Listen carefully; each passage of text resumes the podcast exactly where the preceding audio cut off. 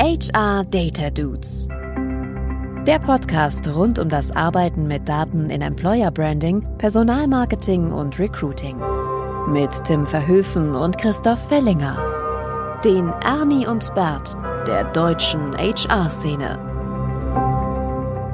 Hallo zusammen zu einer weiteren Folge der HR Data Dudes live vom RC Festival in Berlin. Nicht ganz live von meiner Seite oder nicht in Berlin, äh, aber trotzdem Hallo auch aus dem Homeoffice. Und auch wieder nicht ganz alleine, weil ich einen weiteren Gast habe, nämlich den lieben Björn Bold von About You. Moin also ich kann ja sagen, moin, Björn. Wir müssen sogar moin sagen. Müssen wir. Ne? Also moin, moin auch von meiner Seite. So, bevor wir aber einsteigen, uns näher mit äh, Björn auseinanderzusetzen, kommen wir wieder zum Fact der Folge.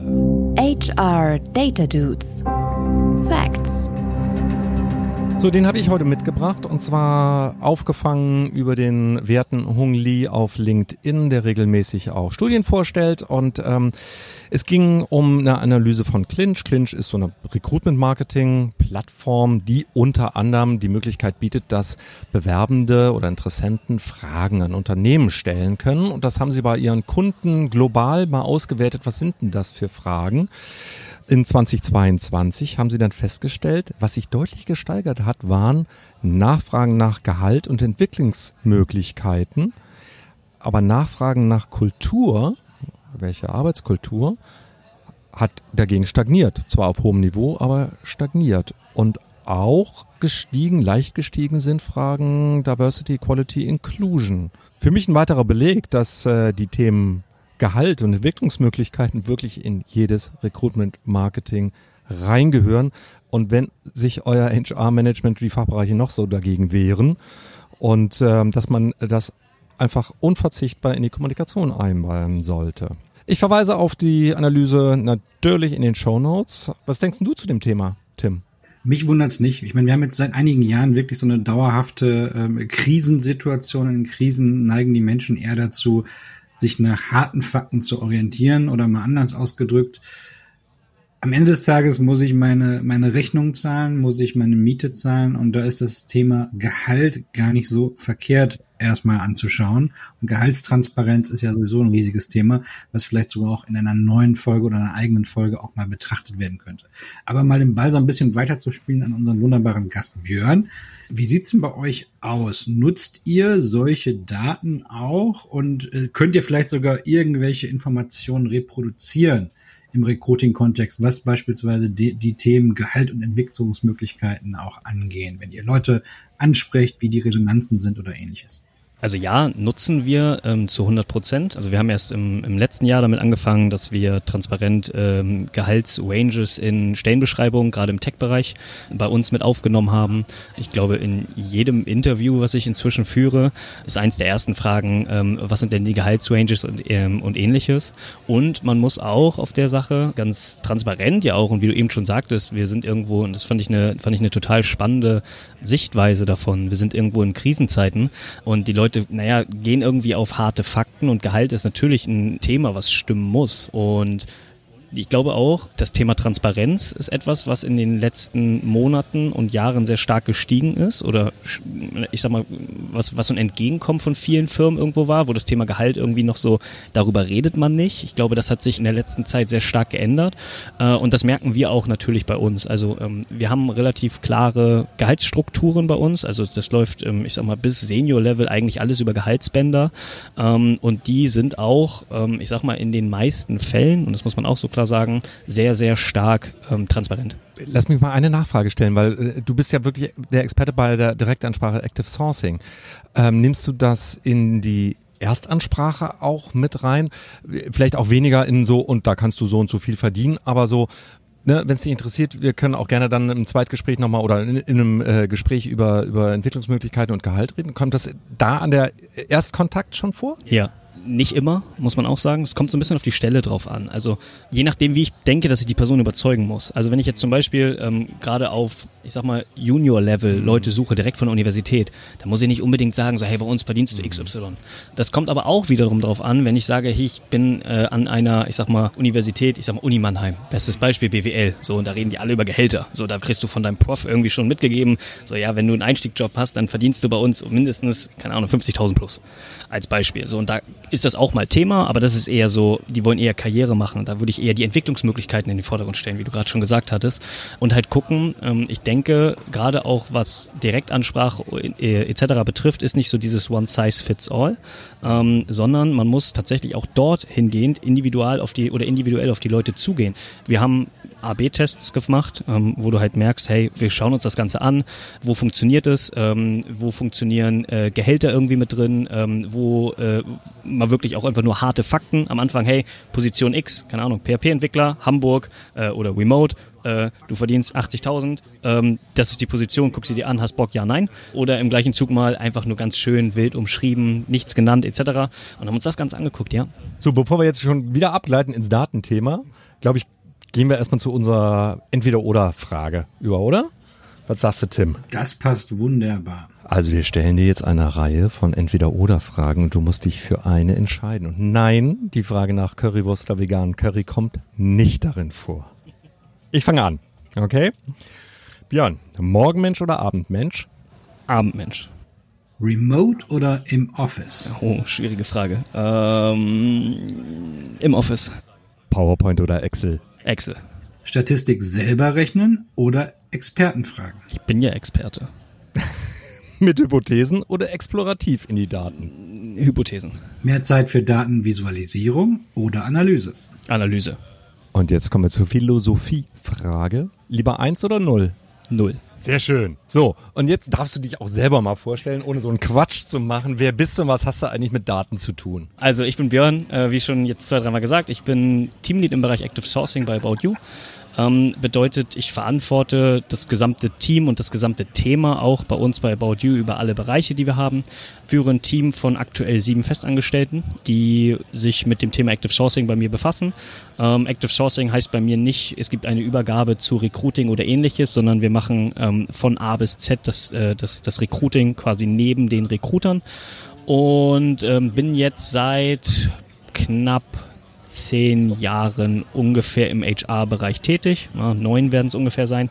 Bin Quereinsteiger, ähm, hatte äh, also Richtung Studium, ich habe Sport und BWL studiert, äh, hätte nie gedacht, dass ich mal Personaler werde, um das mal so zu sagen. Bin es jetzt aber zum Glück geworden, weil es meine Leidenschaft geworden. Und was habe ich mit Daten zu tun? Ich baue meinen gesamten Job auf Daten auf, weil Daten nicht lügen. Eins plus eins wird immer zwei sein, egal was ich fühle oder glaube. Und äh, meine Mission im Ganzen ist es, das Thema Bauchgefühl aus dem Recruiting mehr oder weniger zu eliminieren. Man liest ja auf LinkedIn per Post gerne so von, von Experten über tolle Kennzahlen irgendwie verfügen. Und dann wird immer gerne äh, so die Antwortrate durchs, äh, durchs Dorf gejagt. Ne? Sag mal, was hältst du von so Kennzahlen und äh, wie würdest du das bewerten? Also ich halte grundsätzlich viel von solchen Kennzahlen. Ich finde die Selbstbeweihräucherung auf eine Antwortrate wirklich schwierig. Erstens. Ähm, zweitens, wenn man auf eine Antwortrate gucken soll, dann bitte nur auf die positive Antwortrate. So, weil es bringt mir nichts, wenn ich 100 Leute anschreibe und 100 Leute sagen mir, nee, das ist irgendwie doof. Ähm, habe ich 100 Prozent, aber es bringt mir fürs Unternehmen nichts. Aber ähm, ich bin schon großer Fan von solchen Kennzahlen, 100 Prozent. Wir gucken uns das genauso an, gerade wenn ich Tests durchführe, ähm, ist das ein Riesenfaktor. Man sollte natürlich ein gewiss großes N haben, ähm, damit man nicht sagt, ich nehme irgendwie, ich schreibe fünf Leute jeweils an und das funktioniert jetzt super oder nicht, sondern da musst du schon eine gewisse Zahl haben. Also die sollte schon irgendwo dreistellig sein, um irgendwo auch statistisch auch irgendwie relevant zu sein. Aber diese Zahlen versuchen wir eigentlich alle zu erheben. Egal, ob es jetzt eine Antwortrate ist, eine positive Antwortrate, Antwortrate nach welchem Schritt, also Reminder-Strategie etc. Also guckt man sich an, hey, Reminder 1, 2, 3, 4, wann haben wir noch welche Erfolgsquoten und welcher Reminder war das jetzt auch und auch auf welche Position. Also da muss man das Ganze wirklich sehr, sehr individuell betrachten, weil ich sag mal, keine Ahnung, Anschreiben A funktioniert bei einem PHP-Entwickler sehr gut, bei einem Node.js-Entwickler vielleicht schon nicht. Und so sollte man das Ganze halt wirklich aus der Hinsicht anschauen, aber auch in der Hinsicht alles versuchen. So, das heißt, ich bin ein Riesenfan davon, dass mein Team eigentlich alles versuchen darf, was man versuchen möchte. Da gibt es keine doofen Ideen oder schlechten Ideen, sondern alles kann man ausprobieren und vielleicht finden wir irgendwann, äh, also ich weiß immer noch, mein, mein ehemaliger Direktor im Marketing hat immer gesagt, Fehler, Fehler, Golden Nugget. Und äh, das war so dieser Punkt. Und wenn wir nie diesen Golden Nugget finden und ich nur alles so mache wie alle anderen, dann mache ich halt auch nur Recruiting oder Sourcing oder was auch immer wie alle anderen. Und das sollte nicht mein Ziel sein. Ich würde bei einer Sache vielleicht noch ein bisschen einhaken wollen. Mhm. Und zwar, ähm, du hast jetzt mehrmals auch über das Thema AB-Tests gesprochen. Mhm. In einer idealen Welt ist ein AB-Test so aufgebaut, dass ich ja nur einen einzigen Faktor verändere und den Rest gleich lasse. Mhm. Das heißt, ich, ich, um es mal an einem praktischen Beispiel, ich schreibe jetzt Kandidaten an mhm und ändere beispielsweise einen Satz oder springe von du auf sie oder sonstige Sachen. Mhm, mh. Macht ihr das auch so oder habt ihr da eine eigene Methodik? Ähm, und wie stelle ich mir das in der Praxis bei euch vor? Weil vielleicht auch dieser Begriff AB-Test nicht für alle Leute sofort, ähm, was, die wissen nicht sofort, was damit anzufangen. Mhm, nachvollziehbar. Ähm, also grundsätzlich ähm, fahren wir auch klassische AB-Tests, wo du sagst, hey, ich nehme dasselbe Anschreiben und füge einfach mal eine Gehaltsrange beispielsweise mit dazu ähm, und lass sie einfach mal weg. Also das machen wir auch, also dass du dann sagst, keine Ahnung, Anschreiben A mit Gehalt oder Anschreiben A ohne Gehalt äh, und guckst dir das so an, aber sehe dann auch in der Hinsicht AB-Tests dann auch in der Hinsicht, dass ich die ein wenig weiter gefasst mir anschaue und sage, Positionsgruppe A wird einmal mit Anschreiben A angeschrieben und einmal mit Anschreiben B oder dass man sagt, gerade weil wir zum Beispiel auch relativ viel internationales Sourcing machen, dass du mal sagst, keine Ahnung, wir versuchen es einfach mal in Deutschland auch Leute auf Englisch anzuschreiben. Funktioniert das ja oder nein? Ähm, obwohl ich weiß, weiß, dass die Person vielleicht Deutsch kann, weil bei uns ist Unternehmenssprache Englisch und hey, sollte ich die Leute in ihrer Heimatsprache in Anführungszeichen anschreiben oder eben nicht. Sowas haben wir uns schon ganz oft angeguckt. Also ich habe es zum Beispiel bei mir eingeführt im Team, den mal so Richtung November, Dezember, wenn im Active Sourcing, ich sag mal, die Zahlen eh vielleicht ein wenig runtergehen, weil die meisten Leute nicht mehr so ganz wechselbereit sind. Ähm, das ist immer so die Zeit für Experimente. Wir haben eine Herausforderung der Woche, eine Challenge der Woche mehr oder weniger gemacht. Und dann war es mal so, okay, wir haben nur Emoji-Anschreiben gemacht oder wir haben Content mit eingebaut oder wir haben etc. etc. gemacht. Und dann hat das ganze Team eine Woche lang nach dieser Challenge die Leute angeschrieben. Und das hat sehr, sehr spannende Zahlen am Ende rausgebracht ähm, und äh, teilweise auch Sachen, die wirklich gar nicht funktioniert haben. Also wo wir so 0% Antwortraten hatten. Das nur so als Hintergrund. Finde ich total spannend. Und äh, sehen die Teammitglieder dann, haben die Zugriff auf einem Dashboard, wo sie, wo sie das dann sehen können oder so? Müssen sie, müssen sie. Also ich bin, erster, erster Punkt für mich ist, ich challenge niemals auf KPIs. Ähm, ich sehe eine KPI als Berater, ähm, gerade wenn Sachen nicht so gut laufen. Und ich bin nicht die Person, die sagt, oh mein Gott, du musst 100 Leute die Woche anschreiben, weil das ist eine absolut hirnrissige Kennzahl, sorry, weil es einfach ganz andere Indikatoren für Performance gibt als nur eine Zahl, die ich anschreibe. So, weil dann schreibe ich am Ende 20 mehr an, die aber gar nicht passen, nur um diese Kennzahl zu erfüllen. Ähm, nee, aber ähm, ja, jeder von denen hat Zugriff auf mein Dashboard oder beziehungsweise auf unser Dashboard und kann sich, ich sag mal, zur Selbstkontrolle ihre eigene Performance in der Hinsicht, ich will mal sagen, analysieren. Ist jetzt vielleicht der falsche Begriff, weil jetzt, das klingt schon sehr, sehr deep, aber du kannst auf jeden Fall sehen, wie sind meine Antwortraten, für welche Position, für welche Gruppen äh äh, in, in welchem Zeitraum etc. Und das kannst du halt sehr, sehr schön runterbrechen. Aber ja, jeder von denen hat Zugriff. Du hast uns gerade eine super Vorlage geliefert und zwar eine Sache, die selten gemacht wird eigentlich in der Branche und zwar mal drüber reden, was vielleicht für KPIs auch totaler Quatsch sind. Ja. Du hast ja gerade dieses Beispiel genannt auch, äh, irgendwie 100 Leute anschreiben pro Tag oder pro Woche oder wie auch immer, dass das Bullshit mhm. ist, ich sag's mal mit meinen eigenen Worten. Ähm, Wollte ich so nicht sagen, aber ja. Ja, ja, genau. Ne, ist, ist ja voll, ist absolut nachvollziehbar, sind wir, glaube ich, alle einer Meinung. Hast du noch weitere Beispiele für schlechte KPIs? Also woran würdest du dein Team nie messen lassen? Also mein Team an sich, die eigene Performance, zum Beispiel an der Time to Hire, Time to Fill oder ähnliches. Ähm, das kann in einer Personalmarketing-Sicht sehr, sehr sinnvoll sein, um, um vielleicht Berater technisch als Recruiter sinnvoll zu sein, um einen Forecast zu machen oder eine Vorhersage treffen zu können. Wie lange brauchen wir ungefähr? So ist es aber auch nur eine ungefähre Ansicht und die kann sich auch um richtig doll vertun, weil es einfach nur statistisch irgendwo ist. Und ich meine, gerade wenn ich jetzt sage, wenn ich nicht in einem hohen N rede und ich suche, gucke mir eine Time to Fill an, ich keine Ahnung, wir suchen, wir stellen einmal im Jahr einen Performance Marketing Manager ein. So, und dann gucke ich mir die Time to Fill an. So, letztes Jahr haben wir 90 Tage gebraucht. So, ja, okay, das sind ganz weit weg. Die, die Bedingungen etc. sind ganz, ganz anders. Also deswegen, das, da, da würde ich, da würde ich in der Hinsicht aufpassen. Und ich versuche KPIs irgendwo wegzulassen, die mein Sourcer, Schrägstrich der Recruiter, nicht selber beeinflussen kann. Äh, klar sind die wichtig und man sollte sie auch erheben, aber wenn es zum Beispiel darum geht, wie lange braucht dein Hiring Manager, um Feedback zu geben, so, ja, das ist wichtig, damit ich damit arbeiten kann, damit ich mit dem arbeiten kann, aber das ist nichts, was ich beeinflussen kann. So, ich kann den dran erinnern, aber wenn der mir nicht antwortet, dann ist das nichts, was ich beeinflussen kann. Ich kann das dann eskalieren lassen, etc. Ähm, aber das bringt also für die Performance an sich nichts. So ja, eben Anschreiberaten etc. haben wir eben schon mal kurz drüber gesprochen. Da gibt es keine Ziele von mir. Also ich habe kein Ziel, was ich meinem Team mitgebe von du musst so und so viele Leute anschreiben, sondern natürlich ich forecaste irgendwie an die Geschäftsführung, damit man so einen ungefähren Hintergrund hat, zu was wollen wir überhaupt erreichen. Auch das sind Richtlinien übers Jahr gesehen und das würde ich niemals auf eine kleine Zahl runterbrechen.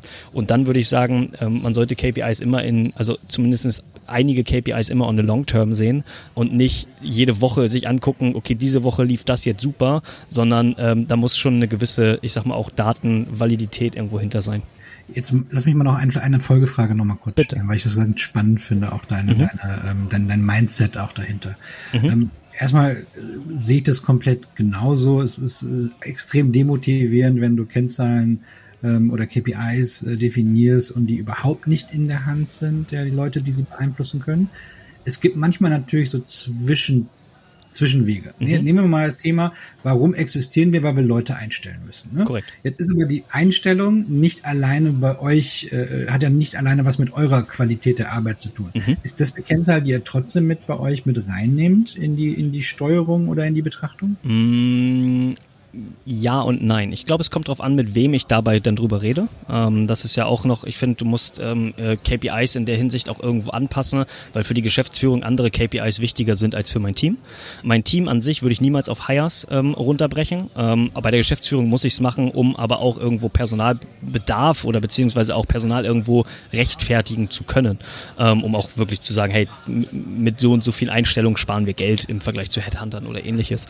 Aber bei meinem Team mache ich das nicht. Ich sag mal, für mich in, im Team ist der Bereich wichtig bis zu dem Zeitpunkt, wo ich einen Kandidaten in den Funnel irgendwo reinbringe. Also ich habe einen Kandidaten angeschrieben, ich habe mit dem gesprochen, also der hat mir positiv geantwortet, ich habe mit dem gesprochen, er hat immer noch Interesse, ich kriege vielleicht einen Lebenslauf oder auch eben nicht, je nach, je nach Stelle, also im Zweifel reicht mir ein LinkedIn-Profil ähm, und kipp den dann irgendwie in diesen Funnel rein zum Hiring Manager und bis zu dem Zeitpunkt das ist das, was für mich der Hauptaugenmerk ist, weil das ist das, was der Sourcer mit seiner Arbeit bezwecken kann oder muss.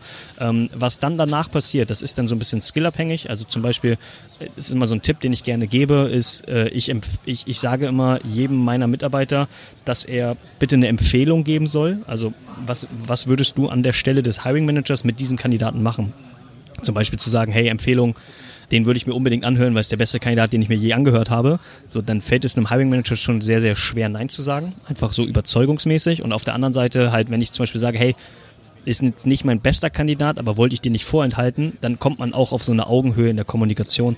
Aber bis dahin ist, also wirklich bis zu dem Punkt in den Funnel reinkippen, ist das Thema für mich ähm, sehr, sehr, ich sag mal, relevant. Kann ich gut nachvollziehen. Kann ich gut nachvollziehen. Und äh, ja, spannend auch zu sehen. Ich, du hast, glaube ich, einen ganz wichtigen Punkt nochmal, so das Thema Augenhöhe, dass es ja äh, auch irgendwie eine Aufgabe ist von Führungskräften in dem Bereich, dafür zu sorgen, dass es diese Augenhöhe auch ähm, ja, regelmäßig gibt. Und äh, um, das, um das kurz reinzuwerfen, also Daten helfen dabei zu eine Million Prozent. Ähm, und die Daten, die, die, das habe ich selber erhoben, nein. Äh, äh, ähm, also Daten helfen dabei zu 100 Prozent. Wo kam, wo kam dieses Mindset auch bei mir her? Das kam auch da wieder ehemaliger Director Marketing und ich habe sehr, sehr viel Marketing-Recruiting gemacht. Ähm, und mein Augenmerk galt immer darauf oder das zu sehen, dass ich sage, wenn ich Alexander, so hieß der gute Mann, wenn ich Alex nachts wecken würde, dann wird er mir jede einzelne KPI seines Marketing-Teams in dem Moment runterbrechen können.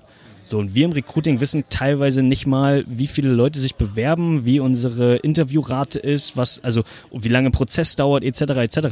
Ähm, und dann muss ich mich nicht wundern, wenn ich nicht wahrgenommen werde, weil so wenn ich mit Daten darüber gehe und zum Beispiel zu meinem Hiring Manager gehe und sage, hey, pass auf, Daten haben mir gezeigt A, B, C, D, E, F, G und das gerade in so Themen wie Marketing, wie Tech etc., wo sie sehr viel mit Zahlen arbeiten, dann werden sie dich auch wahrnehmen und sagen, hey, pass auf, das ist valide, das ist nicht eine Meinung, sondern das ist die Wahrheit, was die Person mir sagt. Und dann wirst du auch als Experte wahrgenommen, meiner Meinung nach. Dann hast du die Augenhöhe und dann hast du auch den Respekt. Und wenn du nur sagst, korrekt, ja Digga, es dauert halt einfach auch ein bisschen länger, dann würde er sagen, okay, vertraue ich dir, weil du bist ja ein Experte. Richtig. Oder? Du musst nicht schnell sein, wenn du transparent bist. Das ist ein Thema, was wir immer wieder mit, äh, mit unseren zahlreichen Gästen in diesem Podcast haben, ist tatsächlich so, wie gehe ich denn mit den Fachbereichen und mit meinen Stakeholdern um mit den Daten? Wie machst du das? Ich bringe sie mit und lege sie vor. Also ob sie wollen oder nicht. Bringst deine ausgedruckte Excel-Liste Zum mit. Beispiel. Oder ich habe oder teilweise haben sie Zugang zu meinem Data Studio. Ähm, also teilweise habe ich einen Marketing Data Studio, wo ich sage, hey, pass auf, Bero Stefan. So daher kam das Ganze bei uns auch, by the way. Also sind unser Direktor im Performance Marketing und von denen habe ich das gelernt. Also ich hatte damals mal eine Excel-Liste und habe gesagt, so, hey, guck mal hier, was ich cool mache.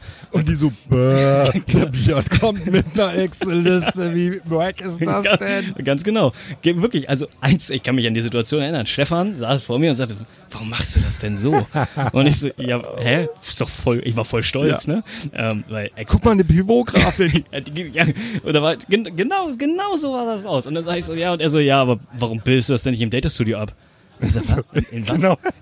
Warte mal, kann ich mir das aufschreiben? Genau, wohin soll ich das? Und dann fing er auf einmal an, Excel aufzumachen und hat Data Studio aufgemacht und war so, ja, aber mach das doch mal so und ähnliches. So und hatte das irgendwann mal, und tatsächlich ist es so ein kleiner, so ein kleiner, so ein kleiner Side-Fact, er hat das irgendwann mal so Test HR Table genannt. So und dieser Name, der galt, der war bis vor einem halben Jahr, so hieß dieses Ding einfach noch. Also das Ding hieß Test HR Table und das ist auch ein, das ist ein valider Begriff bei uns. Also, ähm, und er hat es einfach nur so genannt. Aber, ähm, und ja, so kam ich, so, so, so, so nutze ich das. Also ich würde mal sagen, auch da wieder, wenn irgendwas sehr, sehr gut läuft oder wenn irgendwas sehr, sehr schlecht läuft, dann versuche ich das anhand von Zahlen zu belegen, um zu sagen, hey, ich möchte nicht nur wissen, warum vielleicht Sachen schlecht laufen, weil da können mir dann wieder KPIs oder Zahlen, Daten, Fakten in der Hinsicht helfen, sondern ich möchte vielleicht auch mal gucken, wenn irgendwas sehr, sehr gut läuft, ist das eine, Statist eine statistische Anomalie einfach, dass ich einfach in meinem, keine Ahnung, auf meinem normalen Weg einfach sehr, sehr weit oben gerade bin und es irgendwann zwangsläufig auch wieder runtergeht, dann muss man die, die Person auch in der Hinsicht irgendwo schon sensibilisieren, so ey, das ist ein Höhenflug gerade, es geht auch wieder in eine andere Richtung. Oder wenn etwas gerade sehr, sehr schlecht läuft, dass du den Leuten auch sagst, ey, pass auf, wenn du so weitermachst, dann wirst du zwangsläufig irgendwann wieder Erfolg haben. Das ist einfach, also mathematisch einfach nicht anders möglich. Also wenn, wenn du immer wieder deine 100 Leute anschreibst und du hast im letzten Jahr eine durchschnittliche Antwortrate von 12 Prozent gehabt, Beispiel, oder positive Antwortrate, um jetzt mal, weil Antwortraten interessieren mich nicht. Ja, ja. Wir ähm, erinnern uns. Genau, positive Antwortraten gehabt und du hast sie jetzt gerade in den letzten ein, zwei Monaten von nur 2 Prozent. So, ja, dann, also guck dir die Zahlen an, sie werden dir sagen, dass du irgendwann dahin wieder zurückkommst. So, vielleicht hast du im letzten Jahr auch eine kleine Durchstrecke gehabt, hast, hast sie aber gar nicht so sehr gemerkt. Ähm, vielleicht ist das aber auch was, wo, was jeder gerade im Team hat. Vielleicht müssen wir nur ganz Kleinigkeiten verändern, damit du wieder dorthin kommst. Und das ist das, wo Zahlen, Daten, Fakten dann helfen. Und die präsentiere ich dann auch meinen Hiring Managern. Und wir haben es inzwischen eingeführt, dass wir zum Beispiel einmal im Monat ähm, aus Recruiting und Active Sourcing Sicht genau die Zahlen präsentieren und in JFs, also wenn wir im JF mit dem Fachbereich sind, einmal im Monat immer erstes JF JF im Monat. Hey, pass auf, das sind Active Sourcing Zahlen gerade, das sind Recruiting Zahlen, so sieht der Funnel aus, so sah es letzten Monat aus. Hier, schau dir das Ganze mal an. Gibt immer so ein, zwei, die sagen so, ja, cool, interessiert mich jetzt nicht. Interessiert mich gerade wenn hin. Genau, Macht. So, ähm, aber ähm, äh, es gibt auch sehr, sehr viele, die sagen, ey, echt cool, so arbeitet ihr damit, weil die es auch gar nicht wissen. Die denken halt, wir kriegen wahrscheinlich noch Bewerbung per Schriftform oder so. Vielleicht noch eine kurze Sache. Ähm, wir haben ja, lieber Björn, immer wieder auch bei uns ZuhörerInnen, für die das Thema komplett neu ist. Mhm. Jetzt hast du gerade schon wieder einen Begriff genommen, den wir vielleicht einmal nochmal erläutern sollten. Was genau ist Data Studio und äh, warum nutzt du das? Welches Ziel hat das Ganze? Äh, es heißt ja inzwischen sogar Looker Studio. Also ich muss ja, ich muss ja sogar, ich muss ja sogar äh, äh, ausweichen. Data Studio hieß es früher. Also Data Studio ist im Endeffekt ein, äh, eine, eine oder Looker Studio ist im Endeffekt eine, hm, ich sag mal, ein, ein Programm mehr oder weniger von von ähm, von Google, womit du Zahlen aus verschiedenen Datenquellen zusammenfügen kannst und sie, ich sag mal, schön visualisiert darstellen kannst. Da gibt es sehr, sehr viele sehr gute Templates im, im Internet. Auf LinkedIn und Co. gibt es immer sehr, sehr viele Leute, die das auch teilen äh, und ist so ein, ich sag mal, so ein Standardding im Marketing. Also einfach eine schöne Art und Weise, um Dashboards irgendwie aufzubauen. Das nutzen wir dann genau, um auch verschiedene Datenquellen in der Hinsicht zusammenzufügen, um natürlich irgendwo Excel-Listen als aber auch, also Auswertung aus unserem ATS, also aus unserem Bewerbermanagement Managementsystem aus äh, äh, LinkedIn oder Xing-Daten und diese ganze dann natürlich zusammenzuführen, um dann so, ich sag mal, One Single Point of Truth irgendwo zu haben, so damit ich nicht irgendwie 19 Data Studios haben muss oder 19 Excel-Listen, die ich mir alle nacheinander angucke, sondern dass ich so die eine Quelle habe, auf die ich mich verlasse. Sehr gut. Ich glaube, das ist schon mal ganz gut, weil für viele Leute, die das Thema noch nicht kennen, für die sind solche Tools oder Tableau oder was es immer da auch auf dem Markt gibt, mhm. ne? Mhm. Gibt ja auch sehr viele andere Produkte noch. Korrekt. Äh, für die ist es immer neu, deswegen versuchen wir immer eine kurze Erklärung noch mitzugeben. Ja, ich äh, werde es im Kopf behalten. Wir hauen das aber auch nochmal in die Show Notes. Mhm. Ja. Eine letzte Frage. Ja. Björn, wenn wir jetzt äh, HörerInnen haben, die in ihrem Unternehmen mit Active Sourcing starten, was würdest du denen an die Hand geben, zu sagen, auf was guckt, um zu lernen? Ne, du sagtest ja, ne, KPIs dienen eigentlich als Berater. Ne? Okay, was, äh, woran wachsen Sie und lernen Sie am meisten am Anfang? An Fehlern. ähm, also, ich sage auch, ich nehme es immer auch in meinem Team so mit, ich mache wahrscheinlich die meisten Fehler. Die sehen die meisten aber noch nicht so gut, weil die ich vielleicht bei jedem einen Fehler mache und dann sind das halt schon sieben und wenn du zwei machst, dann mache ich trotzdem mehr. Nee, also ähm, ich ich glaube, man braucht im, gerade im Active Sourcing brauchst du Mut, du brauchst eine gewisse Frustrationstoleranz, ähm, weil man muss auch immer sagen, wenn ich 100 Leute anschreibe und ich habe eine positive Response Rate von irgendwie 12, 13, 14 Prozent, das klingt unglaublich viel. So mir sagen aber 86 Leute von 100 einfach nein oder halt gar nichts. Das kann schon frustrierend sein. Ähm, und man muss auch sagen, so, also wenn wir jetzt über also übers Jahr gesehen im Active Sourcing stellst du denn vielleicht deine sechs, sieben, acht, neun, zehn, elf, zwölf Leute ein. Ähm, das klingt nicht so viel, das ist auch nicht so viel, wenn du es übers Jahr siehst, aber es, es lohnt sich halt definitiv. Worauf sollte man allerdings achten? Also ich man muss eine gute Datenquelle oder eine Datengrundlage irgendwo versuchen zu schaffen, aus meiner Sicht. Dass du halt sagst, okay, hey, was mache ich überhaupt? Ähm, dass man überhaupt startet, ist schon mal ein guter Punkt. Du wirst irgendwann auf den Punkt kommen, was sind die Daten, die dir besonders helfen? Weil es bringt jetzt nichts, wenn ich die About You Daten sage. Ähm, ich habe aber ganz andere Grundlage. Ähm, ich habe sieben Mitarbeiter, ich habe äh, äh, vielleicht ein ganz anderes äh, äh Budget dahinter, ähm, habe auch vielleicht eine ganz andere Grundlage von, keine Ahnung, wir haben natürlich äh, Xing Talent Manager, wir haben LinkedIn Recruiter, also die Pro-Lizenzen haben davon auch echt viele, muss auch sagen, die sind nicht günstig und und und und und. Ähm, deswegen auch vielleicht eine ganz andere Grundlage. Also dementsprechend alles versuchen zu tracken, was irgendwo geht. Ich weiß, dass da eine gewisse Kapazitätenfrage auch hinter ist, dass das Ganze nicht mal eben so nebenbei funktioniert, aber ähm, sich die Zahlen in der Hinsicht anzuschauen und einfach mal zu gucken, was kannst du als Individuum da rausziehen und ähm, wie können die Person oder die Daten dir dann auch helfen. So, und ich glaube, das ist der, der wichtige Punkt, um dann am Ende auch irgendwo datenspezifisch und auch irgendwie data-driven, so ist ja so dieses coole Word, so data-driven zu arbeiten, so weil Zahlen an sich sind also ich sag mal, in der Branche noch nicht sexy. Ähm, das werden sie vielleicht auch nicht sein, ähm, weil, also ich hoffe, dass sowas wie, also wie euer Podcast oder dass da, da dabei helfen, weil, wie gesagt, Zahlen lügen nicht und Zahlen zeigen dir die Wahrheit. Manchmal willst du die Wahrheit nicht sehen, weil, naja, wir sind ja in unserer coolen Welt und so und wir haben ja drei Leute letzte Woche eingestellt, so, aber dass unser Funnel halt gerade richtig scheiße aussieht, das gucke ich mir gar nicht erst an. So, und deswegen, ähm, das sind so die Themen, die ich sage, hey, man muss drauf schauen, weil wenn ich nicht sehe, wo der Fehler liegt, dann kann ich ihn auch nicht beheben. Kommen wir mal zu den Takeaways, die wir da jetzt rausnehmen. Die Takeaways. Tim, was nimmst denn du mit? Ich nehme eine Menge mit, weil ich ehrlich gesagt auch schon ähm, seit ein paar Jahren nicht mehr so intensiv auch im Active Sourcing war und für mich da gerade ein paar mhm. sehr, sehr spannende Themen und spannende Gedanken drin waren. Was mich aber am meisten beeindruckt hat und das ist etwas, was ich auch selber einfach sehr, sehr schätze, ist, ähm, du kannst nur wachsen durch eine offene Fehlerkultur. Du hast ja vorhin auch, Björn hat das sehr, sehr gut ausgedrückt, dass es ein ganz wichtiges Thema ist, diese Fehler zu machen und daraus zu lernen. Deswegen, das ist für mich ein absolutes Key Takeaway.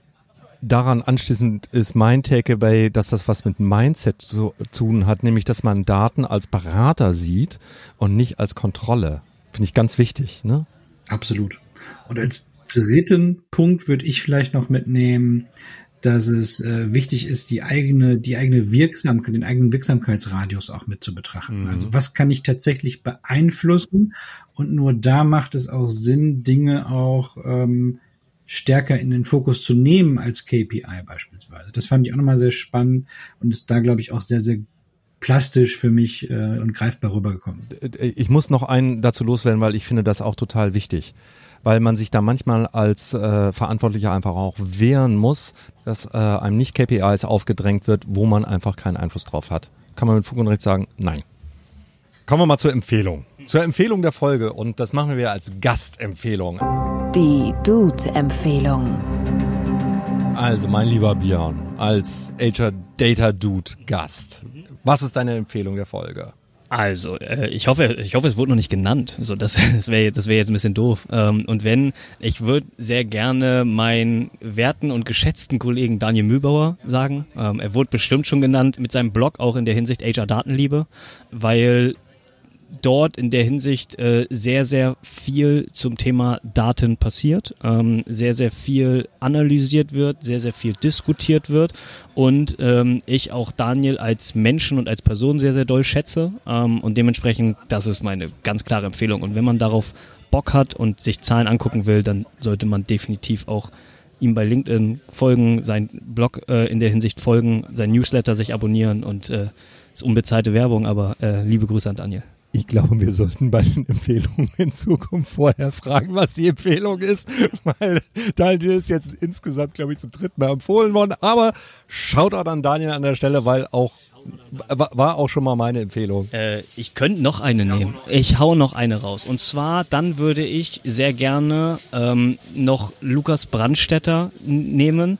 Lukas ist ähm, äh, der Verantwortliche für das TA-Team bei Danone und ist auf sowohl seinen Social-Media-Plattformen sehr aktiv, was das Thema Daten betrifft und tauschen uns auch wirklich regelmäßig zum äh, Thema KPIs, Mindset ähm, äh, im Recruiting und Sourcing mit aus. Und dann äh, nehme ich den äh, Daniel Takeaway jetzt nicht Genau, den nehme ich jetzt als Joker, ähm, aber ansonsten dann sehr gerne äh, Lukas Brandstetter. Und das Schöne ist, dass beide genannten Personen äh, wahrscheinlich auch äh, bald irgendwann mal hier als Gast in den Podcast kommen werden. So, Ernie und Bert sind damit durch. Ernie, Bert und Björn sind wir heute. Vielen Dank, Björn, dass du da warst. Sehr, sehr gerne. Danke für die Einladung. Mir hat es mega Spaß gemacht und äh, ich bin damit raus für heute. Ich auch. War mir ein Vergnügen und äh, bis bald. Ciao, ciao. Ciao, ciao. HR Data Dudes.